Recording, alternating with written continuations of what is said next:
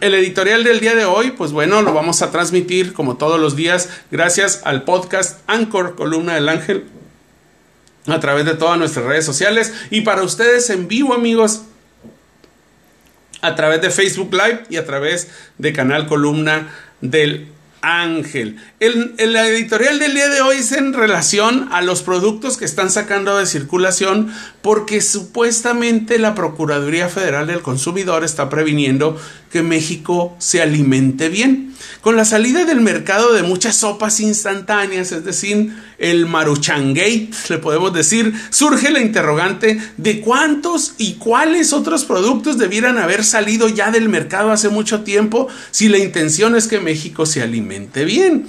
Primero, Colocar sellos negros o imágenes grotescas en los productos donde advierten las consecuencias de consumo o su abuso no previenen enfermedades de ningún tipo. Grabarlos, es decir, ponerles altos impuestos o subirles los precios, solo sustituirá los productos de primera necesidad para poder seguir consumiendo la misma cantidad de chatarra a mayor precio. Es decir, se va a ajustar pero en la comida que compramos extra. A mí me ha tocado ver en mercados cuando sube la cerveza que la gente llega con su 6 o su 12 y su galón de leche. Y entonces dice el de la caja, son tantos pesos. Dice, oiga, pero ¿por qué? Es que la cerveza subió. Ah, entonces el señor deja su galón y va y se trae un litro. Pero su 12 no le baja un 6, ni un siquiera un bote. Grabarlos con altos impuestos o subirles el precio tampoco es la solución. Cervezas, cigarros, Coca-Cola, panes dulces, todos los productos que se han vuelto de primera necesidad en México forman parte, lamentablemente, de la dieta diaria de chicos y grandes. Los cereales o yogures, los yogures, que en su etiqueta dice que traen probióticos o guaraná del Brasil, pues bueno, esto está por verse. ¿Usted sabe qué es el guaraná del Brasil? ¿Por qué va a comprar uno que diga probióticos y otro que diga siete vitaminas? Pues no sé, ¿verdad? Siempre han echado mano de la publicidad engañosa. Pero bueno, fue al inicio de este gobierno, del gobierno de Andrés Manuel López Obrador, donde se fortaleció la política alimentaria de quitarle los muñecos al bimbo, al gansito, al Chester Chetos, a los pingüinos, a todos, porque decían que eran atractivos para los niños y los consumían más, cuando los niños no son los que pagan el producto, sino los adultos son los que se lo compran y se los dan a sus hijos, no los obligan. Hay comunidades en la selva de Chiapas o en Oaxaca que no llegan ni conocen todavía, eh, ni diario consumen ni huevo, ni carne, mucho menos leche. Pero hay Coca-Cola, sabritas y maruchanes. Entonces esto se convierte en el único producto en que pueden consumir de inmediato. Hay una generación que crecimos, y me incluyo, con las famosas barritas energéticas y el cereal pensando en que realmente tienen siete vitaminas y hierro, pero son solo maíz y harina con leche.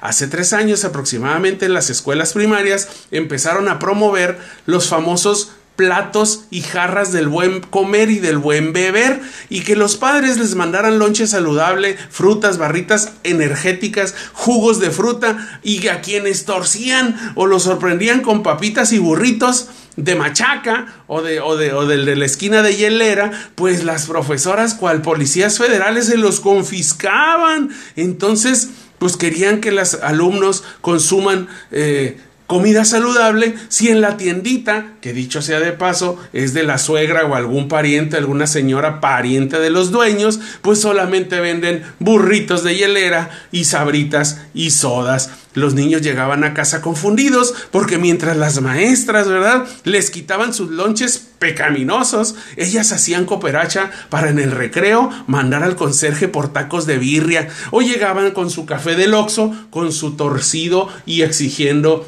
que cumplieran con el plato del buen comer. Los programas escolares han fracasado por falta de seguimiento, amigos. Si no hay deporte con seguimiento desde la primaria y las horas de educación física se convierten en una hora de recreo más, entonces vamos a seguir padeciendo enfermedades producto de la vida sedentaria. De ahí que se confirme el dato que el día de antier en este espacio editorial también comentamos sobre ser el primer país, el primer lugar en obesidad infantil y juvenil en América Latina. Por ello, quitar productos del mercado solo provocará la creación de nuevas empresas que fomenten la venta de los mismos productos, pero con otro empaque, con otra envoltura. Seguramente esto de promover que salgan las sopas instantáneas del mercado y dejar la maruchan quiere decir que tiene un fondo y no político, pero sí económico de muchos millones de pesos, porque pues el mexicano va a seguir consumiendo lo rápido y lo que esté más a la vista y más a la mano. Refrescos con menos azúcar, aunque digan que saben a lo mismo. Amigos, ahí está la propuesta editorial de hoy. Esto nos atañe a todos. Es muy importante que nosotros podamos eh, consumir productos que nos nutran y por lo menos si no lo hacemos así no hay tiempo para cocinar, pues entonces hagamos ejercicio y con eso le vamos a bajar poquito el riesgo a la obesidad. Amigos, muchas gracias. Muchas gracias a que nos escucharon en Columna del Ángel, en Anchor Podcast y en Columna del Ángel en vivo. Nos vamos a una pausa musical.